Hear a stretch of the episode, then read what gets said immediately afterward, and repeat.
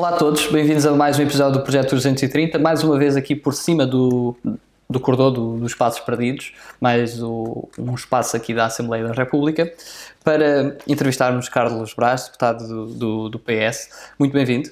Muito obrigado pelo convite e permita-me que, que destaque também e que saúde a iniciativa que me parece muito interessante. Muito obrigado.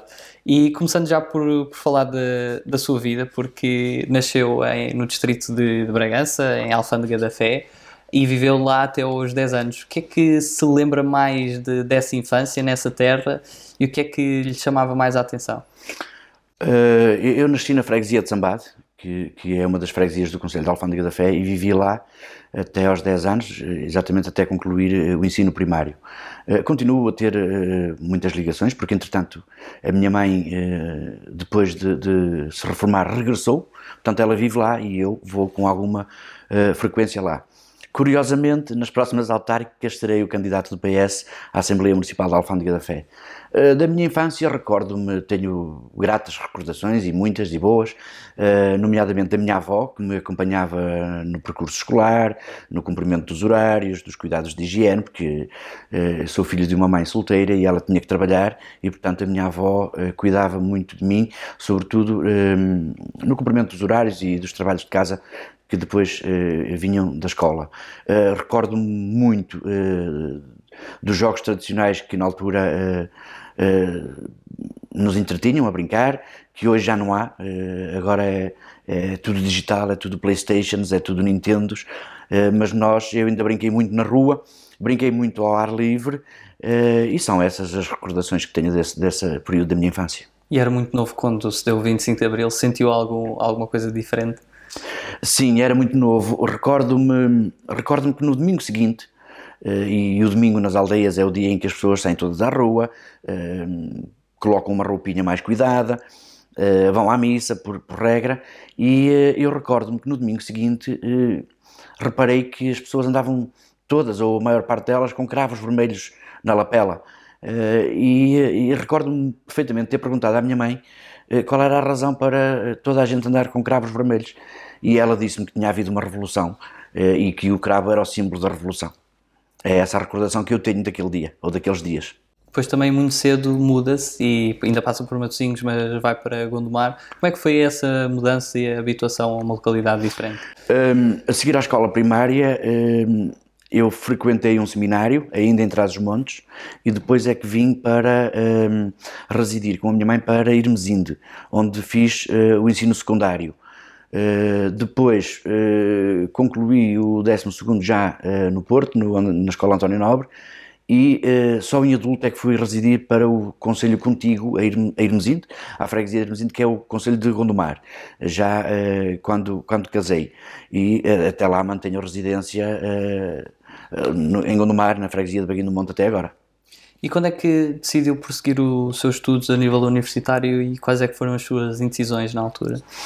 Olha, curiosamente fiz tudo uh, encadeado, uh, terminei o 12 candidatei-me ao ensino superior, não entrei naquele ano, uh, depois na altura, por, pelo primeiro ano de espera havia uma majoração de um ponto, foi esse ponto que me permitiu depois entrar no ano seguinte e só tinha uma opção eu, eu só coloquei Relações Internacionais, era o único curso que me interessava, era o único que queria, e foi nesse que entrei, foi nesse que depois concluí a licenciatura.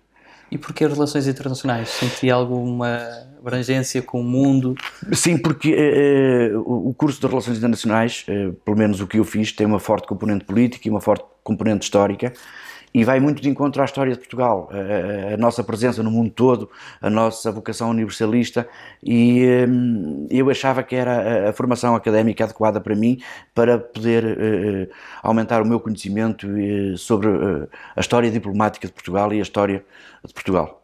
Mais tarde também prossegue os estudos ainda agora com, com a parte mais da administração pública, já na Universidade do Minho? Sim, depois mais tarde concluí a licenciatura, em Relações Internacionais, ainda fiz dois anos da licenciatura de Direito, Uh, depois, entretanto, uh, as coisas começaram a ser incompatíveis do ponto de vista profissional e uh, abandonei o percurso académico e regressei há coisa de 3 ou 4 anos, já quando estava na vida autárquica como vereador. Fiz a parte curricular do mestrado em Administração Pública na Universidade do Minho e tenho agora, já me reinscrevi este ano para entregar a dissertação para concluir o mestrado. E no meio disso tudo, quando é que nasce um, assim, um gosto maior pela política? Eu sempre tive uh, interesse pela atualidade. Uh, fui sempre um, um assíduo uh, telespectador de, dos noticiários um, e, e, tinha também, por, por, por razões familiares, familiaridade com, com os ideais de esquerda do Partido Socialista.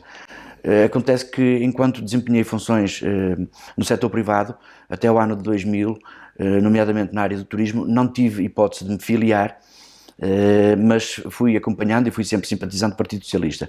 Depois, em 2000, uh, optei por me mudar do ponto de vista profissional para a autoridade tributária e aí sim tive condições para me inscrever como militante no Partido Socialista e fui desenvolvendo uh, a carreira. Comecei por ser deputado na Assembleia da Freguesia de Baguio do Monte, depois deputado na Assembleia Municipal de Gondomar, no segundo mandato fui o líder da bancada, e eh, em 2013, eh, quando finalmente o Partido Socialista conseguiu recuperar a Câmara de Gondomar, eh, fui convidado pelo atual presidente, Marco Martins, para integrar a equipa de vereador. Fui o, no número 4 na lista, em, em quarto lugar, e desempenhei funções de vereador durante seis anos, com pastas como as finanças, o património, o turismo, que é uma das minhas paixões também, o desenvolvimento económico, a comunicação, eh, e foram seis anos muito, muito intensos, eh, de muita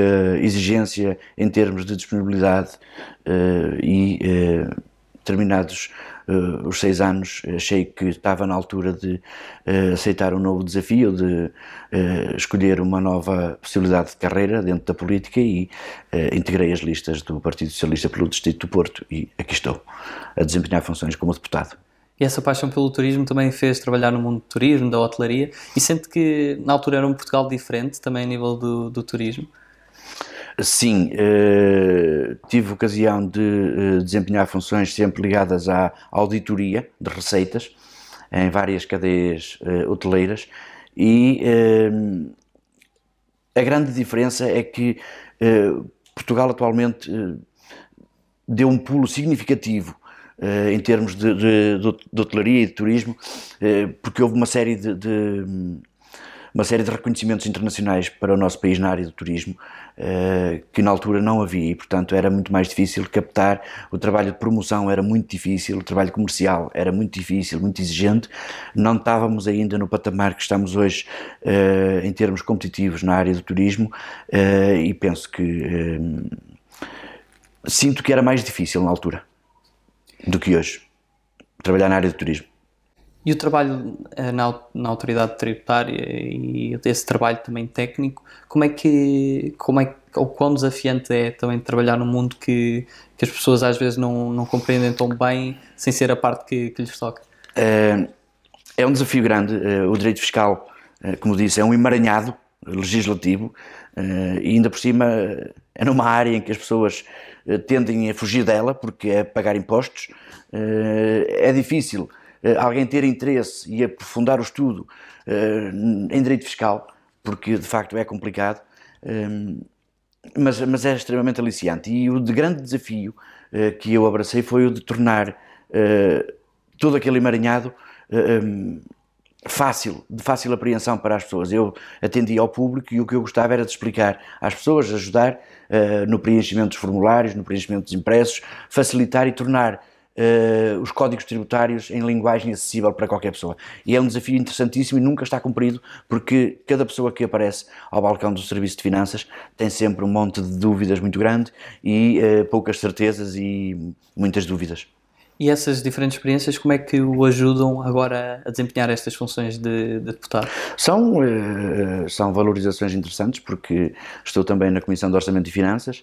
Vou, curiosamente, hoje fazer uma intervenção sobre IRS e IRC, portanto, uh, são áreas que eu domino com facilidade, uh, tudo que seja códigos tributários. E, permite-me uh, apreender este tipo de, de, de, de, linguagem com facilidade. Não tenho grande dificuldade uh, em perceber tudo o que seja de direito fiscal. E sente que em Portugal a carga fiscal é demasiado pesada? Uh, essa é uma ideia, é uma ideia, um chavão, mas não me parece que seja totalmente correspondente com a realidade. as pessoas têm tendência a olhar para os os outros países e a dizer que uh, os regimes fiscais são mais favoráveis, que cá uh, é que é pesado, mas não é verdade. Portugal não é dos países que têm a maior carga fiscal, uh, há outros que, que terão mais. Agora, o que me parece que é importante é que cada vez haja mais escrutínio sobre a despesa, mais até do que a questão da receita do Orçamento do Estado, que é financiado essencialmente por impostos e contribuições, o que é importante é que os portugueses vão tendo cada vez mais noção de como é que se gasta o dinheiro em Portugal. Isso é que é um desafio que todos os eleitos têm de passar essa mensagem, explicar aos portugueses onde é que o dinheiro é gasto e porque é que aquelas são as opções de cada governo em cada momento. E tem também uma grande paixão por motociclos e ainda há pouco tempo fez Sim. a descida de, de, Chaves até ao Algarve, mas já fez viagens maiores. Já, eh, as motas são uma paixão minha, minha e de toda a família. Uh, tenho uma moto de estrada, tenho uma moto de, de todo terreno e uh, no fim de semana passado fiz o percurso uh, da Nacional 2 em off-road, iniciei em Chaves, terminei em Faro, mas fiz também já há dois anos atrás uma viagem completamente sozinho, essa, que começou na Lituânia, me levou até à Rússia e depois me trouxe até Portugal outra vez na moto de estrada, na, na CBR. E como é que é uma semana na sua vida? Atualmente? Atualmente. Olha, uma semana na minha vida uh, passa pelo trabalho uh, na Assembleia da República e, e, ao fim de semana, obrigatoriamente, por um passeio de moto uh, com, com, a, com a família. A minha atual companheira também conduz. muitas das vezes saímos juntos, senão com, tenho muitos amigos que andam de moto e é muito raro ver uma semana em que eu não ando de moto. Muito raro. Voltando aqui à Assembleia da República, quais é que foram os momentos mais intensos que, que, viveu cá dentro? Porque também trabalhando na, na, Comissão de Orçamento e Finanças sabemos que ali de outubro, novembro são sempre meses complicados. Uh, sim, são de grande, de grande atividade. Uh, curiosamente, a altura mais intensa foi precisamente no início do mandato, porque tivemos que preparar uh, o orçamento uh, para 2020 e uh, poucos meses depois entramos em discussão já no orçamento para 2021. São são períodos muito, muito intensos porque os debates eh, na especialidade prolongam-se até altas horas. Eh, recordo-me que uma das vezes ficamos aqui até às quatro da manhã, eh, sempre, sempre a debater e, e a discutir e a aprovar cada um dos pontos do, do, Orçamento do Estado e, como deve imaginar, o Orçamento do Estado é um documento complexo que não trata só de receita e de despesa, mas é muito mais amplo e abrange uma série de alterações legislativas em todo tipo de, de, de, de diplomas legais que existem. E os orçamentos também se fazem muito de negociação e também essa negociação é mais fácil quando há respeito mútuo entre as diversas bancadas. Quem é que também de, de outras bancadas admira pela sua capacidade de trabalho ou às vezes até pelo, pelo sentido de humor que, que traz ao debate? Olha, eh, curiosamente eh, tenho simpatia eh, por pessoas em diversas bancadas. Claro que o meio onde eu me movimento é o, é o grupo parlamentar do Partido Socialista, mas há pessoas de elevada qualidade, muito amáveis, muito afáveis em todas, em todas as bancadas. aprecio muito pela coerência das suas posições e pela coragem também o deputado da Iniciativa Liberal, o João Coutrinho de Figueiredo, porque me parece que é estando nós em campos completamente opostos do ponto de vista ideológico uh, e político, mas uma pessoa coerente uh, com os princípios e com, e com a enunciação que faz ideológica que o trouxe até à Assembleia da República. Mas temos gente muito simpática em todos os partidos, no PSD, no CDS, no Bloco de Esquerda, no Partido Comunista, em todos os partidos. Há gente muito simpática, muito afável e muito cordial e de fácil trato. E passando desde já à segunda parte da, da, nossa entrevista, avançamos para, para a parte das nossas escolhas. Primeira escolha que lhe proponho entre humildade e ambição. Humildade. Cães ou gatos? Gatos. Duas ou quatro rodas? Duas. Angela Merkel ou Macron? Macron. Segurança ou liberdade? Liberdade. Campo ou cidade? Campo. Poder executivo ou legislativo? Executivo. Impostos ou taxas? Impostos. Qual é a força que nos traz a sermos apaixonados por alguma coisa? Uh, quando nós, quando nós uh, desenvolvemos a nossa atividade e a nossa vida uh, com paixão, somos.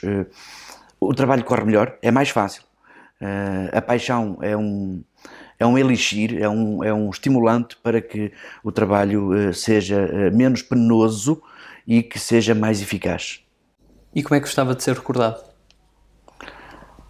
Uh, gostava de ser recordado por todo o percurso que fui fazendo uh, ao longo da vida, uh, não só numa área em específico, mas em todas, em todas por onde trabalhei, por onde passei, mas penso que serei recordado pela exigência que eu sempre coloquei em todas as tarefas que, que, que vou fazendo.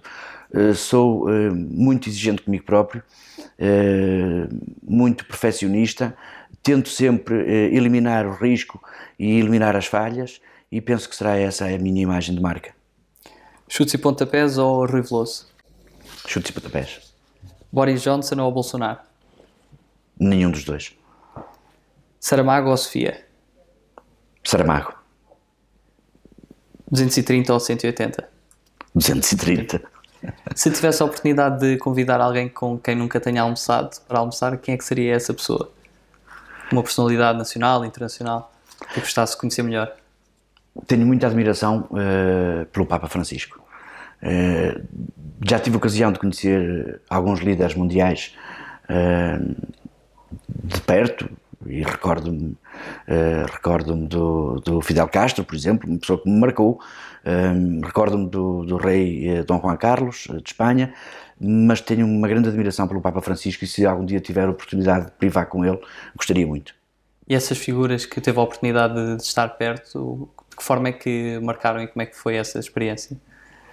Olha, eh, curiosamente, eh, em sentidos opostos, essas duas que referi, eh, mas já cruzei com mais chefes de Estado e chefes de Governo, nomeadamente na altura da, em que desempenhava funções na hotelaria, que ficavam muitas vezes alojados lá, sempre que se deslocavam ao Porto.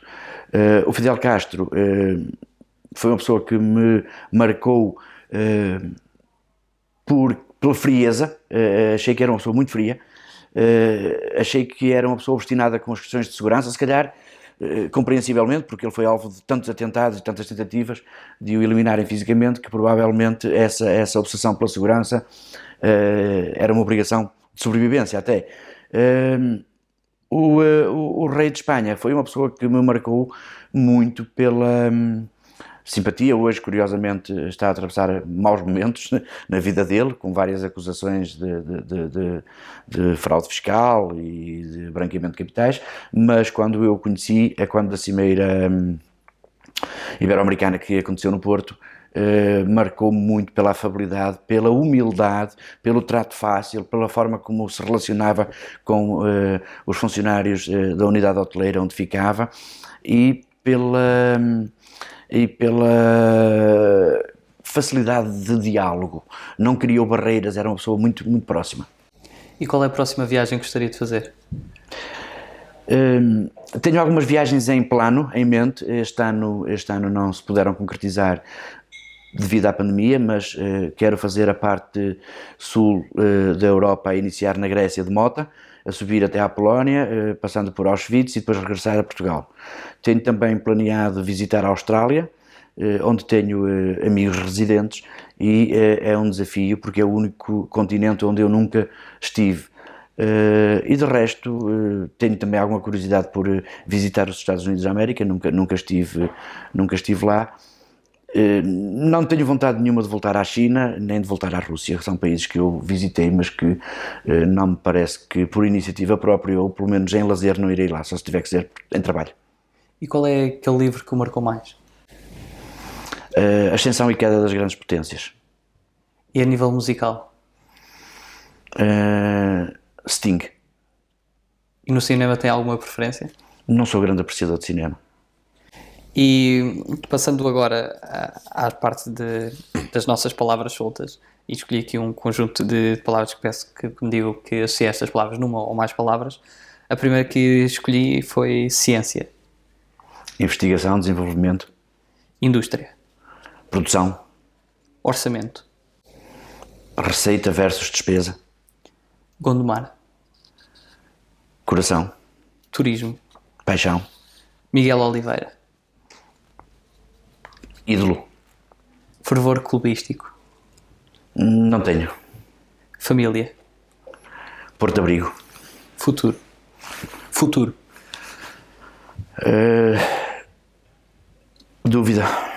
E onde é que se vê daqui a 10 anos?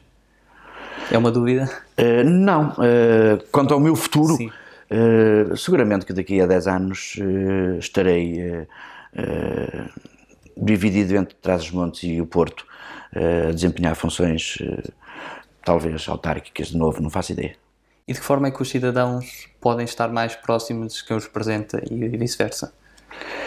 Um, eh, os mecanismos de democracia direta uh, têm alguns perigos, porque por vezes deturpam, um, deturpam um bocadinho os objetivos iniciais e as paixões que, que uh, o povo e as populações às vezes colocam em certos assuntos podem nos induzir em erro. Por isso a democracia representativa parece-me que é melhor, a melhor forma de nós prosseguirmos os objetivos da democracia e do bem público. mas há muitas, muitas formas e hoje em dia com as redes sociais há muita forma de, qualquer, qualquer cidadão estar próximo do seu, dos seus eleitos. Uh, convém também que os eleitos estejam próximos dos seus círculos eleitorais e desenvolvam atividade uh, nesses territórios para que uh, as pessoas se sintam mais bem representadas. Eu atendo chamadas constantemente, mensagens por Facebook, por Instagram, por WhatsApp, de toda a gente, sobretudo de, do Conselho de Gondomar e do Distrito de Porto, e não deixo ninguém por responder. Não vejo que haja alguma barreira entre eleitos e eleitores, se os eleitores também tiverem vontade de participar, há muitos e diversos mecanismos para poderem participar.